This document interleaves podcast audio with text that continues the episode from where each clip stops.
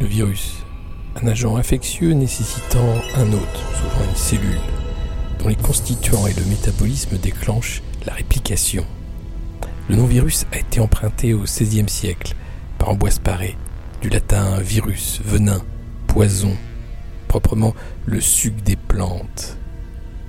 Le débat scientifique persiste pour savoir si le virus est un être vivant ou non. Toujours est-il que le virus, celui qui porte une couronne, est devenu une star mondiale depuis un an.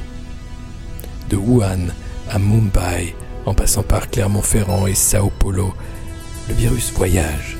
Souvent il varie et se réplique dans les humains que nous sommes, si forts à inventer des moyens de destruction planétaire comme la bombe H et incapable de terrasser un organisme simple, association de molécules biologiques, le fruit d'une auto-organisation de molécules organiques. Petit virus. Nous allons plonger aujourd'hui dans les fictions du virus, prions et autres agents qui changent et menacent l'espèce humaine. De la dystopie à la pandémie, il n'y a qu'un pas, comme si notre réel suivait dorénavant la narration d'un roman interdit. Quelle en sera la fin? Fin de l'espèce? Mutation? Retour à la normale? Le monde d'avant a-t-il à jamais disparu? Parcourons la légende du virus dans ce troisième voyage dans les imaginaires du futur. Geste barrière, masque, nous sommes prêts.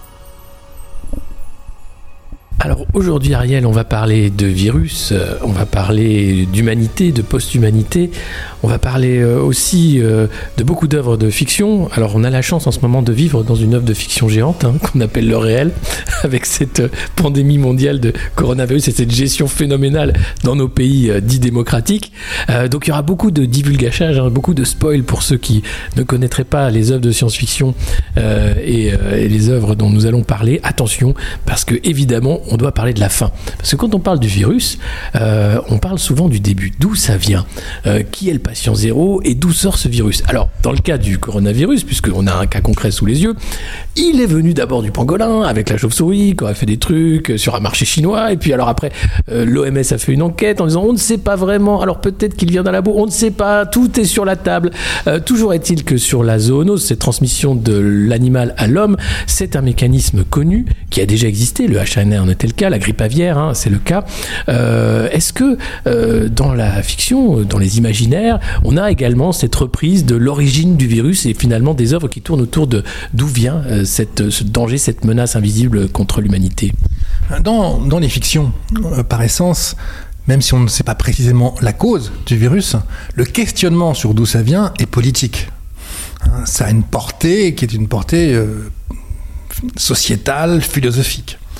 Et bien évidemment, oui, il y a des exemples qui sont très parlants. Il y en a un en particulier que je trouve assez formidable, qui est un, roman d'un grand auteur de science-fiction français qui s'appelle Jean-Pierre Andrévon, qui s'appelle Le Monde enfin. Ce roman, il est sorti en 2006 et il va être réédité cette année, en 2021. Euh, dans ce roman, il y a une sorte de virus, ou plutôt de prion. Hein, je ne sais pas si vous vous souvenez de la maladie de la vache folle. Hein, c'est un peu comme la, maladie de la vache folle. Hein, et c'est en fait une ESB, une encéphalite spongiforme bovine, qui devient une encéphalite spongiforme humaine. Donc le prion, c'est encore plus mineur, encore plus petit que le virus. Hein. Mais pour simplifier, on pourrait dire que ça appartient euh, au même ordre de, de phénomène hein, que, le virus.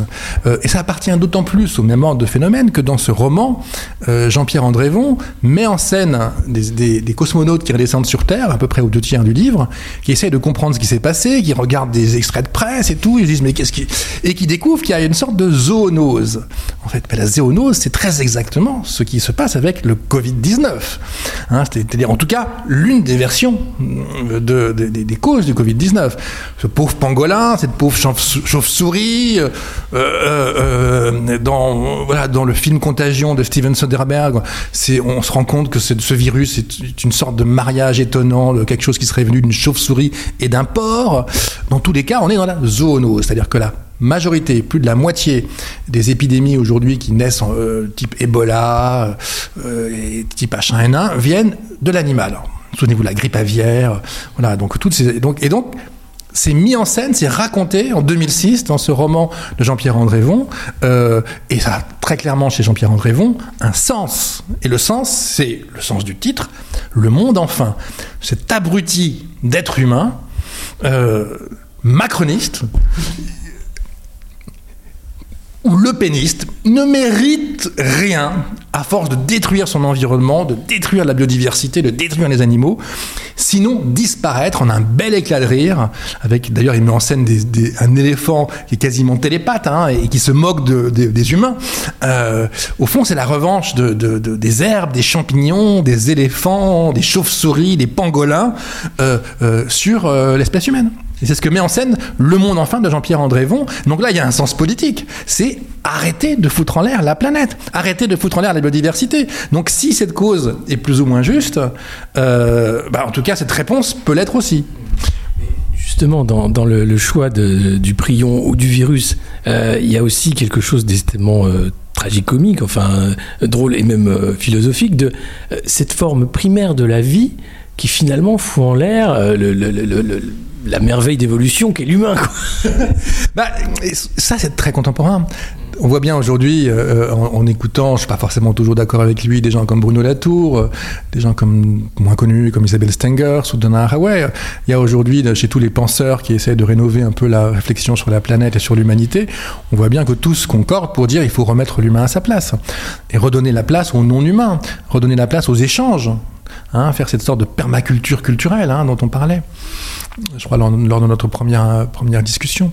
Donc, c'est une leçon philosophique, c'est presque une fable de La Fontaine, que de dire que c'est ce petit virus qui a suscité le premier confinement généralisé, qui a montré qu'il y avait un bouton stop sur l'économisme à tout craint, euh, que c'était donc possible. Et d'ailleurs, ils sont un peu mordus les doigts, donc ils sont revenus là-dessus. Hein. Surtout que l'économie fonctionne. Arrête, ne vivez pas, ne vivez pas, ne, ne, vous amusez pas, mais voilà. Donc euh, euh, ça, c'est le message du deuxième et du troisième confinement. Le message du premier était très différent. Le message du premier, c'était il y a une petite bestiole, on peut pas s'en défaire. Ben, il faut, il faut se confiner pour euh, pour échapper à elle. on voit bien qu'on est complètement intriqué avec les virus, les bactéries, les animaux, le vent, l'air. C'est une leçon extraordinaire. Et ce qui est assez fascinant dans les fictions, on va donner un autre exemple, qui est un film, qui est celui de Terry Gilliam, L'armée des douze singes et non pas l'armée des douze commissaires. Oui, parce que Place Beauvau, le ministère de l'Intérieur vient de nommer 12 commissaires pour être les ambassadeurs, les porte-parole dans les médias de la parole officielle sur la police. Donc euh, de là à faire un parallèle avec l'armée des douze singes, vous nous excuserez, c'est le chiffre 12. L'armée des douze singes, dans le film de Terry Gilliam, qui date donc euh, du passage entre les années 90 euh, et 2000, hein, donc il date d'il y a une quinzaine d'années dans l'armée des douze singes, on a euh, Bruce Willis qui joue le, sorte de paumé, euh, et puis on a Brad Pitt qui joue une sorte d'écolo euh, un peu azimuté. Et pendant toute une part du film, on a le sentiment que, la, que le problème, c'est-à-dire en fait le fait que la Terre est devenue inhabitable, hein, on a le sentiment que c'est venu finalement d'une sorte de d'actes terroristes de ce groupuscule, l'armée des douze singes, auquel appartiendrait Brad Pitt.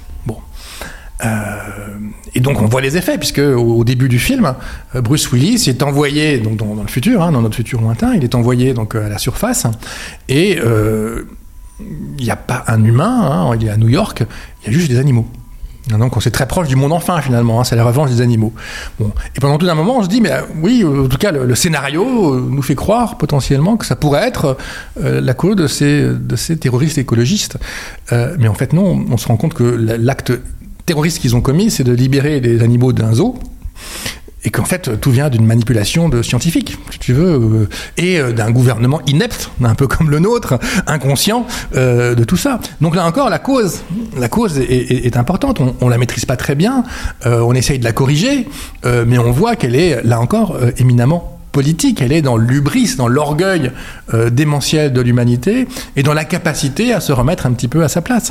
Et le message finalement de Terry Gilliam, dont l'armée des loups singes d'ailleurs est, tiré d'un film de Chris Marker beaucoup plus ancien, des années 60, qui était La Jetée, euh, le message au fond, et là il est très clair, il est de se dire, ben, arrêtons, voilà, arrêtons de, se prendre pour des dieux alors que nous sommes juste des animaux plus ou moins intelligents euh, qui sommes en plus assez irrespectueux de l'environnement dont nous dépendons pour vivre. Hein. Et ça, c'est le même message hein, qu'on retrouve dans l'armée des douze singes ou dans le monde enfin. Alors justement, dans cette place de l'humain dans, sur la planète, euh, il y a la question de la finalité aussi, il y a la question de la fin de l'espèce, hein, qui revient souvent dans, les, les, les, fictions qui parlent de virus ou, de, fin d'humanité. Il y en a une en particulier qui a été massacrée par Hollywood, alors que le livre est pourtant très clair, c'est Je suis une légende, euh, qui raconte l'histoire du dernier homme sur Terre face à des humains devenus zombies suite à on ne sait pas trop quoi d'ailleurs, euh, sans doute un virus aussi. Je crois que c'est ça. Hein. Initialement, c'est un virus, ouais, voilà. et donc dans le livre, euh, la version est tout à fait philosophique sur euh, qu'est-ce qui se passe après le dernier homme. Et dans le livre, c'est ah bah tiens, jamais vous nous aurez. Nous, on va durer jusqu'au bout. oui, oui c'est un bon exemple qu'on va pouvoir décliner avec quelques autres exemples derrière, parce que c'est très symptomatique de, notre rapport au virus. Dont, dans le film de 1954, Je suis une légende, c'est une bactérie en fait, hein, qui est la cause du problème, qui va transformer euh, la majorité de l'espèce humaine en zombies. C'est un des premiers films de zombies, mais avec une cause qui n'est pas une cause magique, qui est une cause qui semblerait scientifique. Donc ça, c'est voilà, c'est le, roman de Richard Matheson, datant de 1954, avec une adaptation au cinéma qui s'appelle Le Survivant, euh, ou Omega Man. Il y a deux titres. En anglais, c'est Omega Man et c'est Le Survivant en français, avec Charlton Heston, un film de Boris Segal en 1971, qui est assez démentiel, très très technoludite, complètement psychédélique, et qui est relativement proche dans son message finalement du, texte de Richard Matheson, en fait, hein, donc de 1954. Mais il y a eu en 2007 une reprise par Hollywood du film et du roman Je suis une légende. Donc c'est un film de Francis Lawrence avec Will Smith dans le rôle du, du docteur Neville. Donc on est passé de Charlton Heston donc à Will Smith hein, comme personnage central du film. Euh, c'est à peu près la même histoire, c'est même les mêmes noms, sauf que le message est radicalement autre. Pourquoi est-ce qu'il est radicalement autre? Parce que D'abord, les zombies sont totalement, euh, sont juste des ignominies, euh, des choses absolument ineptes. D'abord, c'est autre chose en prenant la cause, puisque dans le film, de, où il y a Will Smith, la cause, c'est juste une bévue d'une scientifique qui voulait corriger le cancer. Mm. Chez Richard Matheson, c'est la guerre bactériologique, donc c'est l'ubris humain qui est la cause du méfait. Euh, alors que chez euh, Laurence, c'est une dame qui voulait faire le bien et qui soudainement fait une erreur. Donc déjà, à l'origine même du mal, d'un côté on a une version politique, de l'autre on a une ineptie. Ensuite la fin. C'est là où on fait du spoil. Dans la fin euh, de, euh, du bouquin euh, de Matheson, qu'est-ce qui se passe? Il y, a, il y, a, plein de rebondissements. À un moment donné, le docteur Robert Neville découvre une femme. Il pense qu'elle est humaine. Et puis, par différents billets, il se rend compte qu'elle n'est pas tout à fait humaine. Pourtant, elle n'est pas zombie, puisqu'elle elle vit le jour. Donc, il y a une vraie incertitude. C'est qui cette femme? Qu'est-ce qu'elle représente? Et on découvre au fond que cette femme, elle représente des zombies qui ne sont plus zombies. Des zombies qui, au fond, sont une nouvelle espèce humaine. Quelque chose qui s'est passé et qui va au-delà et de l'espèce humaine et des purs zombies débiles. Euh, et ça, il découvre ça. Alors, et il découvre même qu'il a, sans faire exprès, finalement, il a tué des zombies terrifiants et des zombies qui étaient juste des mutants, qui étaient en train de se, transformer vers autre chose, hein, qui est des gens qui ont trouvé une solution finalement euh, et qui réinventent en quelque sorte l'espèce humaine. Et donc il y a une vraie logique de passage à autre chose, quoi. Voilà, on peut réinventer quelque chose, une autre espèce humaine. Et à la fin, se rendant compte de tout ça, euh, il refuse de fuir, et puis donc Ruth, qui est la, l'humaine, la simili-humaine, qui n'est pas finalement si humaine que ça, ou qui est la mutante, euh, elle lui dit mais regarde à la fenêtre, il est en prison il voit la foule de, de, la nouvelle espèce humaine finalement et, et euh, il se rend compte que lui qui croyait défendre l'humanité, il ne défend plus l'humanité. Voilà et donc il décide de se suicider en fait. Hein. Euh, et donc euh, ses derniers mots sont je suis une légende. C'est lui qui est une légende, c'est lui qui le dit et il meurt pour laisser le passage à une autre civilisation. alors que dans le film de Francis Lawrence avec Will Smith, c'est complètement différent. Euh, effectivement, Robert Neville trouve une sorte de vaccin, en fait. Euh, et puis, euh, il se combat, il meurt héroïquement, il est avec une femme qui le prend pour le Christ, parce que c'est le Christ comme chacun sait, et une femme qui a un discours très religieux et qui réussit donc avec un, jeune enfant à échapper aux zombies. Il n'y a que des zombies, il n'y a que des méchants zombies. Elle se retrouve à la fin, les derniers, moments de ce film, elle est dans un, un bunker littéralement tenu par des militaires. en fait, c'est le monde d'avant qui recommence en pire, dans un bunker. Et elle a ces mots euh, en donnant le vaccin Nous sommes son héritage, ceci est sa légende. Je suis une légende, je disparais moi-même, je décide. Ceci est son héritage, le vaccin, on sauve les gens bunkerisés, la croissance, toutes les débilités d'hier, on les retrouve, etc. C'est formidable, la religion euh, la plus bêtasse, pas de problème, il y a les méchants zombies, il y a les gentils dans leur bunker, rien n'a changé, voilà le message. Je veux dire, c'est totalement débile, c'est réactionnaire. En fait, le message du film de Mettezol est un message émancipateur. Le message du film de Francis Lawrence de 2007 est un message réactionnaire. Bon, on pourrait extrapoler à la situation présente. c'est ce que j'allais faire. Mais c'est incroyable parce que c'est exactement, enfin pas vraiment puisqu'on n'est pas menacé comme euh, dans Je suis une légende à avoir l'humanité qui deviendrait une nouvelle espèce. Alors euh, non, on est toujours aussi bête, rassurez-vous, on est toujours en plus ou moins mauvaise santé, on est toujours aussi euh, belliciste, on est toujours aussi religieux ou avec une appétence pour la spiritualité. Tout ça ne change pas, mais il y a une chose qui a changé, tu le disais, c'est que le premier confinement a été un moment de réflexion, hein, un arrêt total en disant on peut faire un autre monde, peut-être qu'il faudrait faire un autre monde. On parlait du monde d'après. On avait réussi à arrêter à peu près tout en disant mais c'est pour le bien des populations, c'est pour la santé, c'est pour le bien de l'humain aussi. Peut-être ça fait du bien de ralentir. Et puis arrive le deuxième, le troisième confinement. Et alors là, c'est plus du tout le même message. C'est bon, euh, alors euh, on s'est endetté comme des fous.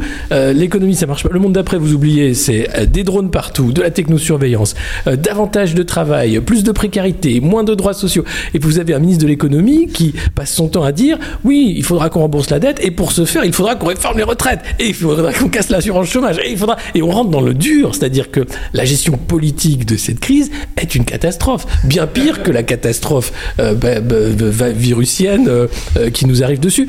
Et, rien n'est fait pour réfléchir finalement à, ce changement très rapide, en quelques mois, hein, de on va tout faire pour changer à on va tout faire pour revenir encore plus vite à avant et rebondir plus vite, plus fort. Ce sont les mots de, Bruno Le Maire, un peu comme Daft Punk, hein, faster, stronger. Alors là encore, je vais prendre un petit détour parce que le ça peut sembler euh, exagéré, hein, ce que tu viens de dire. On peut, certains te diront, mais, mais non, mais non, quand même, il ne peut pas faire autrement, ni rien, etc. Mais il faut bien, bien se rendre compte d'une chose, et les fictions le montrent de manière assez extraordinaire, c'est que le méchant, c'est pas le virus. Le virus, il est là. Je veux dire, euh, la planète, euh, elle tousse, comme dirait Isabelle Stengers potentiellement, puisqu'on est en train plus ou moins de l'abîmer. La, de la, elle tousse, elle va survivre. Elle va avoir une forte quinte de tout, mais c'est nous qui allons potentiellement en, subir des dégâts. On va d'abord en subir des dégâts à cause de telles décisions économiques, euh, à cause de la précarisation à outrance, et puis peut-être après euh, pour des raisons différentes, beaucoup plus, beaucoup plus, on va dire, physiques, hein, destruction. Il y a un, film qui, montre très bien à quel point le virus, c'est pas du tout le méchant. C'est un film d'ailleurs assez étonnant, qui est le film Contagion de Steven Soderbergh, qui est sorti en 2011 et qui mettait en scène, là encore, une sorte de zoonose avec un virus, comme je le disais tout à l'heure, entre la chauve-souris et le porc. Et qui, euh, en mode accéléré, finalement, ce, film rejoue ce que nous sommes en train de vivre avec la, recherche pour le vaccin. Et le grand message, dont, dans l'incarnation est Jeu de qui joue le rôle d'une sorte de blogueur mi-complotiste, etc. Un, mec un peu bizarre. Le méchant, c'est l'humain, et puis la capacité qu'il a à jouer sur le registre de la peur, et que ce soit le gouvernement dans le film, ou que ce soit évidemment ce, blogueur, tous jouent sur le registre de la peur. Et, euh, et, le, problème fondamental, il vient de l'humain. Il vient pas de, vient pas du virus en tant que tel en fait. Hein. évidemment, il, fait des dégâts ce virus, mais mais euh, euh, la clé c'est réellement l'humain et comment il réagit, comment il rebondit ou comment il ne sait pas rebondir. Parce que sinon, si on fait n'importe quoi, on se retrouve dans le monde du dernier homme de Margaret Atwood. Margaret Atwood, qui, est celle qui est à l'initiative donc de la Servante écarlate, hein, donc euh, avec euh, notamment cette série qui, marche bien, hein, qui est plutôt effectivement, comme on dit, dystopique, c'est-à-dire une utopie négative. Et là encore, dans le dernier homme, elle met en scène une utopie négative. C'est un, bouquin des années 2000. Euh, et ce qui est extraordinaire dans ce bouquin, donc il y a à la fois le après, où il reste qu'un dernier homme, c'est la catastrophe absolue en fait, hein, à cause de ce, pour le coup d'un virus encore là, hein, mais un virus qui a été fabriqué, parce qu'il y avait plein de virus auparavant euh, qui étaient euh, pas fabriqués. On a voulu fabriquer un autre virus pour, pour, pour mieux soigner, et en fait c'était une manipulation pour détruire, etc. Bon, au-delà des détails, ce que je trouve très amusant, c'est que dans le monde d'avant, le nôtre en quelque sorte, ou le nôtre dans 5 ans ou 10 ans de Margaret Atwood, il y a des virus partout, il y a des ghettos où il y a euh, les pauvres, etc. Et si on n'est pas picousé de partout, si on n'est pas protégé de partout, on ne peut pas entrer dans ces ghettos. Donc il y a les ghettos pour pauvres, euh, qui sont des no man's land, et il y a les ghettos pour riches, les gated communities, euh, où on se protège entre, entre mêmes. Hein, c'est souvent piloté par des entreprises, des grosses multinationales, notamment de la biotechnologie, euh, et avec ses propres universités, ses propres écoles. En fait, on est complètement dans l'autophagie. il y a un mot pour ça, en fait. Hein. ils sont tous ensemble, ils se ressemblent tous, ils se mettent ensemble, ils se protègent. Et s'ils ont besoin de faire une expédition à l'extérieur, ce qui est quand même peu recommandable hein, comme, comme volonté, hein, comme, euh, voilà, on n'y allait pas, il faut éviter. Là, il faut vraiment se faire plein de piqûres, il faut être protégé, avoir les gardes du corps, etc.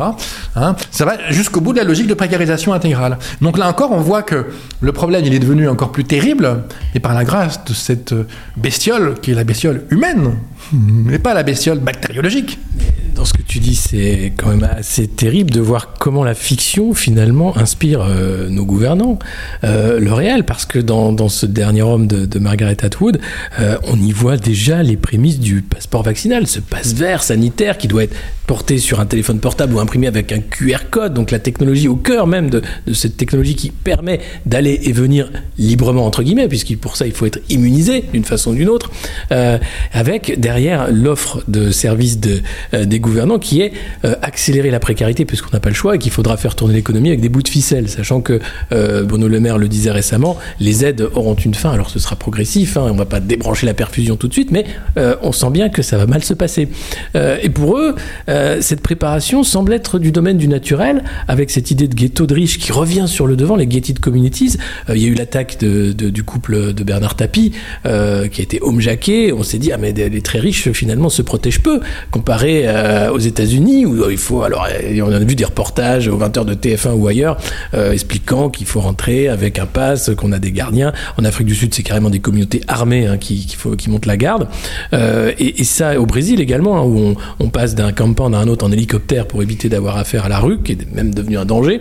Brésil d'ailleurs intéressant puisque c'est là que le virus est en train de, faire une usine à virus avec euh, plus de 90 variants. Euh, mais euh, et, pays ultime du capitalisme, le Brésil. Donc peut-être que là il y a un lien de cause à effet. Hein.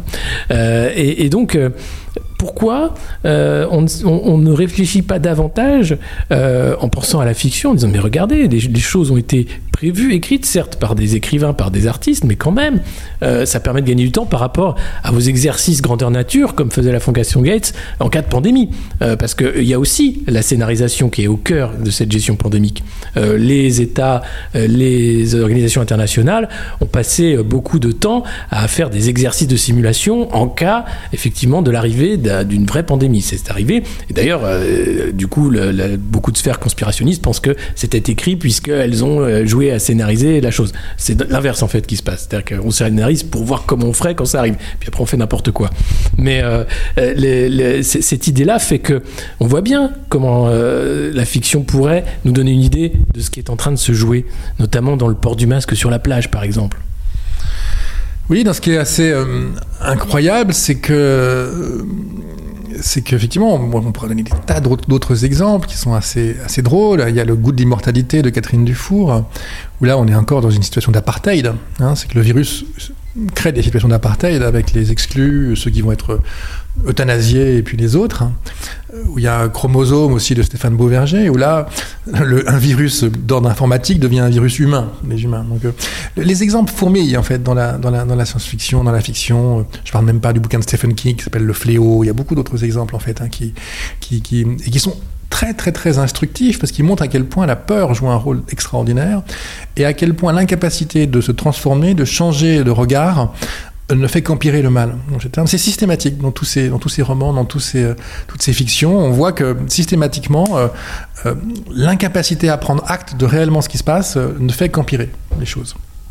Donc, donc oui, je pense que le, le, nœud du problème est là, c'est que on préfère tirer toutes les ficelles, y compris technologiques, pour guillemets revenir au monde d'avant.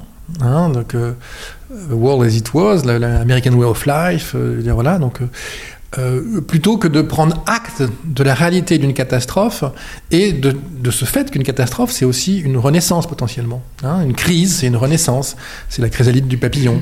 Donc il y a vraiment là pour le coup une césure entre ceux qui sont prêts à accepter cette, cette, cette, remise en question, finalement, cette remise en cause, et ceux qui, au contraire, se disent non, non, non, non, non, non, mais il y a encore plein de choses qu'on n'a pas utilisées.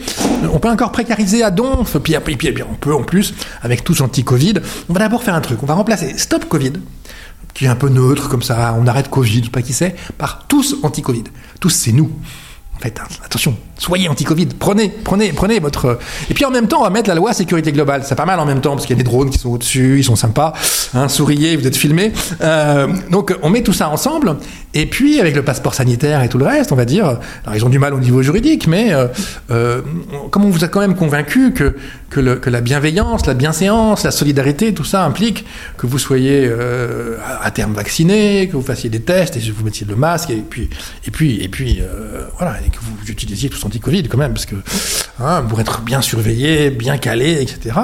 Euh, Mettez-vous bien dans votre coin et, et voilà et puis on va pouvoir continuer comme avant, il faudra juste faire un effort pendant 5 ans, pendant 10 ans, un peu plus grand. Hein. Et puis, on l'a vu depuis des décennies. Quand on nous demande de faire des efforts pendant, pendant 2 ans ou 3 ans, ça ne dure pas.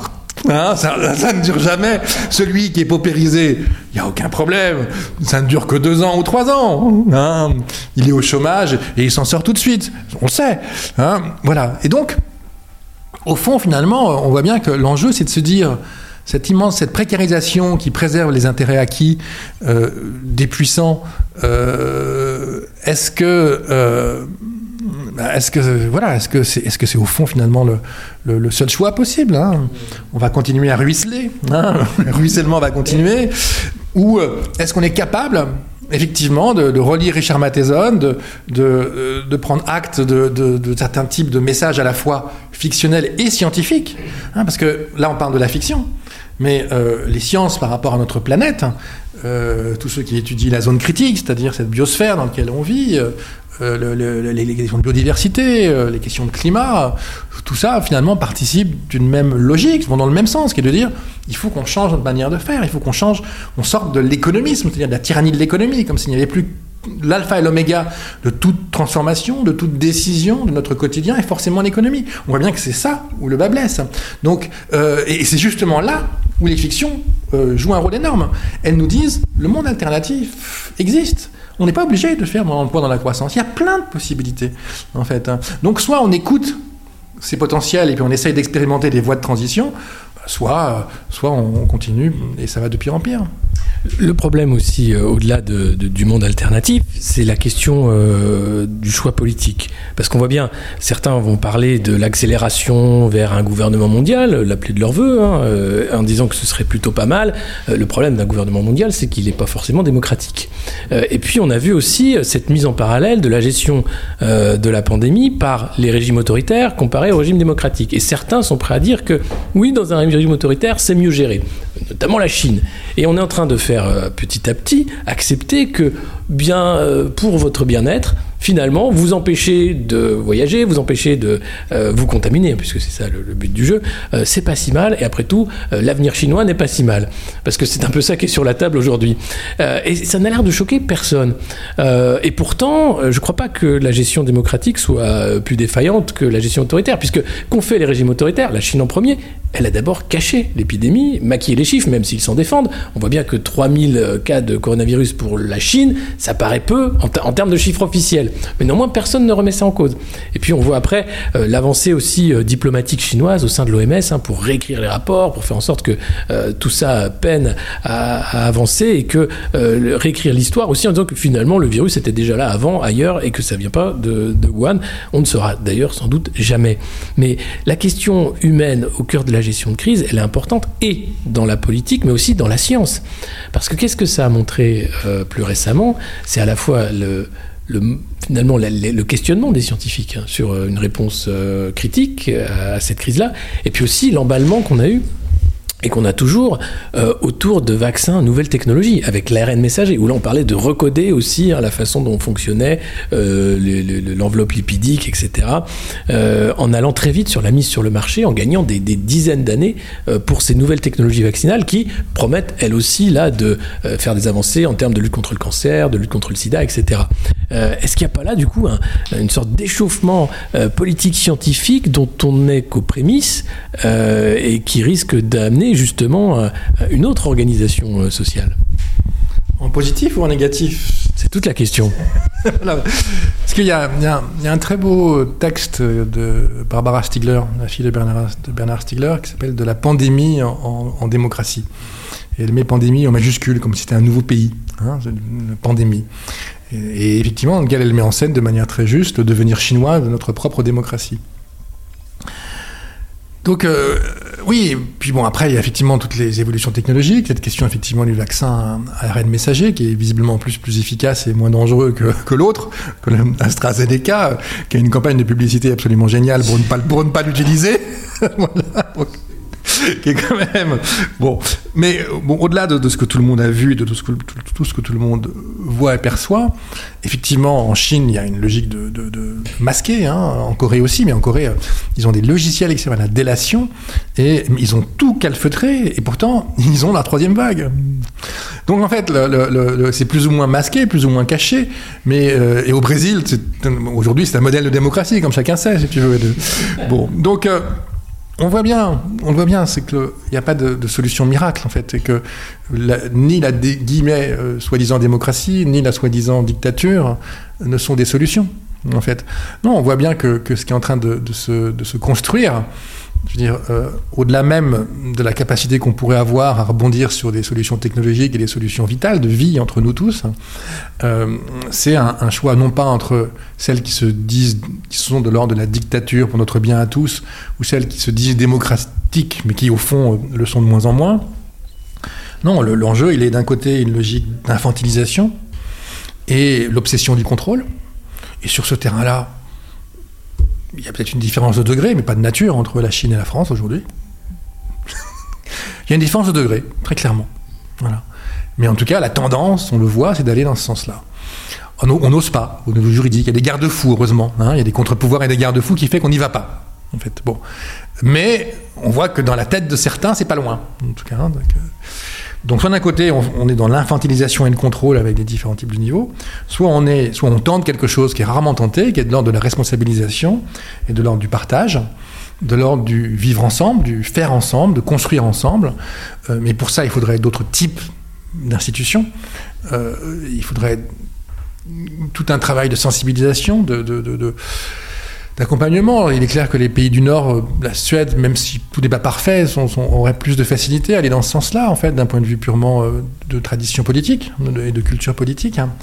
Mais on voit que la, vraie différence, elle est, là, en fait, hein, dans la capacité d'une société à assumer globalement des conséquences d'un mal et les promesses de technologie, ou dans euh, l'incapacité à l'assumer collectivement la façon de le gérer pour une élite, plutôt selon la vision d'une élite, euh, et non sur un principe guillemets démocratique, hein, avec derrière, effectivement, forcément, par rapport aux trouvailles technologiques, hein, une logique qui est de privilégier les vaccins les plus efficaces euh, euh, bah, pour ceux qui ont le pouvoir d'abord par rapport aux autres, ceux qui ont plus de moyens que par rapport aux autres. On le voit au niveau géopolitique par rapport à l'Afrique, par rapport, par rapport aux pays qui ont moins de moyens.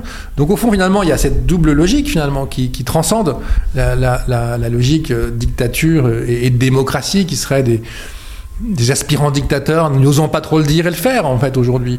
Donc ça peut sembler utopique ce que je dis là, mais là, pour le coup, les fictions et le passé, hein, les sociétés amérindiennes euh, et d'autres types de sociétés qu'il y a pu avoir, les expérimentations, montrent qu'il n'y a pas de raison de ne pas construire quelque chose, de ne pas tenter, avec sans doute des essais et des erreurs, quelque chose qui soit plutôt de l'ordre de la responsabilisation que de l'infantilisation, et plutôt du partage des responsabilités et des potentialités que simplement euh, du contrôle. En tout cas, il est du devoir d'une démocratie, selon son essence, que de tenter d'aller dans ce sens-là, tout en sachant que c'est évidemment diablement compliqué et que personne n'avait vu venir une telle pandémie. D'une certaine manière, le premier confinement était agissait sur cet ordre des choses, euh, euh, avec ce bouton stop à l'économie. Euh, la conviction profonde que j'ai, c'est que cette transformation-là, ce devenir démocratique, malheureusement, on ne pourra le retrouver que lorsqu'on aura échappé à la logique économiste, c'est-à-dire à la tyrannie de l'économie, et à cette idée dont on parlait tout à l'heure, que euh, l'économie est l'alpha et l'oméga, et le seul alpha et oméga de toute décision, de toute évolution, de toute transformation dans nos sociétés. Je pense qu'aujourd'hui, malheureusement, la vraie révolution, elle est dans cette transformation-là, de se dire non, l'économie fait partie de la société. C'est un des éléments de la société, de la culture.